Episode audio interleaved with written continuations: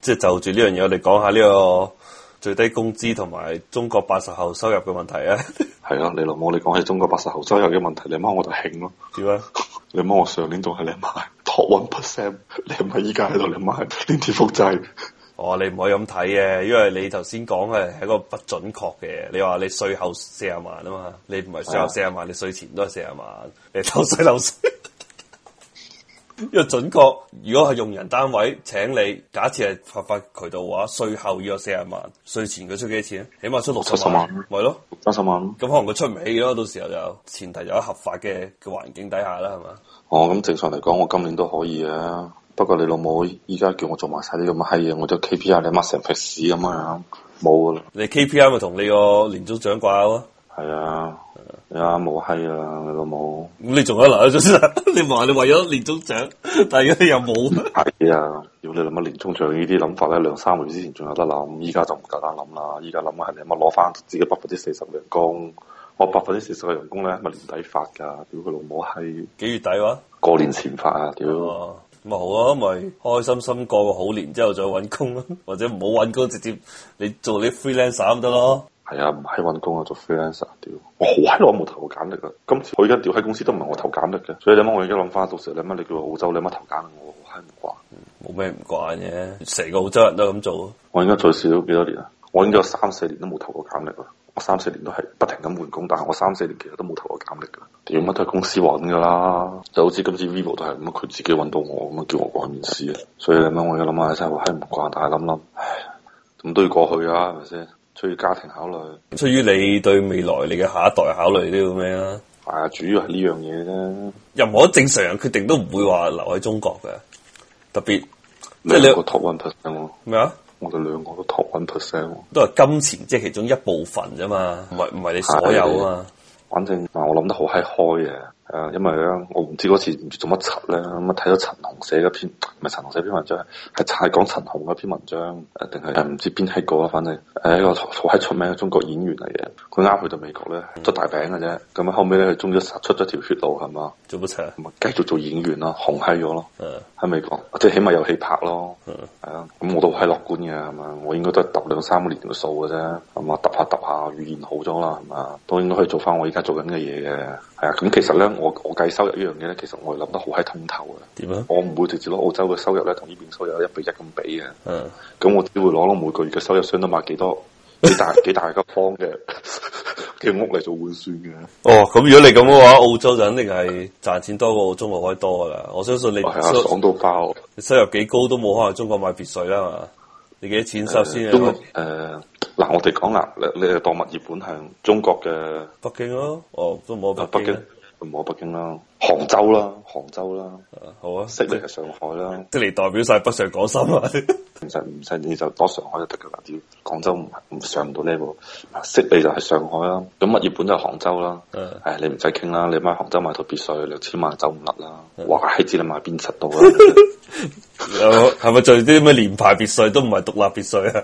係啊，咁依家物業本買套別墅嚟上班嘅地方一個鐘頭嘅，嗯，要幾多錢啊？你話全新嘅定係舊？講全新嗰啲啦，嗯，幾大啊即？係三十三十五公你里，識講幾多間房？究竟幾多人住啊？別墅有大有三細房㗎啦兩。廳啦，三房兩廳啦。哦，全身如果你話揸車個鐘，即係差唔多我依住呢度都係一直一個鐘去市區啦，即係包埋塞車喎，包埋啊全身啊，都可能要接近一百萬澳幣，啊，墨爾本都咁閪貴啊！因為你係獨立別墅啊嘛，你講緊係嘛，唔係連排別墅啊，連排別墅可以去到七八十萬，可能八九十萬一日鬆啲，二手咧，二手就好難講啦，二手咧就唔係睇你間屋嘅新舊，係睇你個塊地嘅大細，睇你嗰個地區有冇可能，即係你而家係住宅用途啊嘛，有冇可能改變用途變成比如商鋪啊咁啊，其他嘢啊唔啦，係我哋淨係講就攞嚟住啦。都係唔會平得去邊嘅，新舊唔會差好遠，因為咧新嗰啲咧就係、用新嗰啲起樓方法係好閪快啊，跟住誒全部都係、即係所謂嘅標準化啲嘢，就一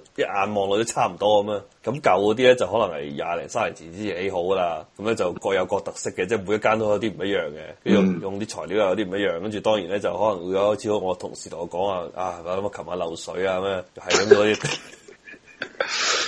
咁你別墅係咁啊！點解別墅咁閪貴嘅咩？早幾年講緊四五十萬啫喎。唉，我知我翻我睇樓嘅時候三十萬都見過啦，但係依家物業本貴咗好多。不過呢個都係我同所有人都咁講啊，即係準備係去到一個轉折點啊，即係未來都會向下跌嘅。咪日本啊，唔係成個澳洲，即係受成個國際大環境嘅影響主要係，同埋哦同埋本身呢個都係一個唔健康嘅發展。即係就算我自己揸住咪，我都唔希望佢咁樣升嘅。你咁樣升就只即係細細地咧。如果有三間房嗰啲別墅，佢一大平層啦，正常幾多錢啊咧要？唔係一樣嘅。所以我之後就講，你因為你一買到別墅咧，你嘅俾嘅錢並唔係買你間屋嘅，係買你塊地嘅。哦你明唔明啊？所以咧就同你間屋新舊咧，咁如果咁講嘅話，買呢啲公寓會抵啲咯。聽你咁講嘅喎，誒、呃通常呢度我見接觸啲墨爾本人咧，佢哋都好抗拒買公寓嘅，因為佢哋啲經驗就係話，可能比如三四年前我同樣嘅價錢買公寓，升嘅咧就係只係有別墅嘅，可能五分一都唔到升幅啊，啊就佢覺得蝕低咗嘅，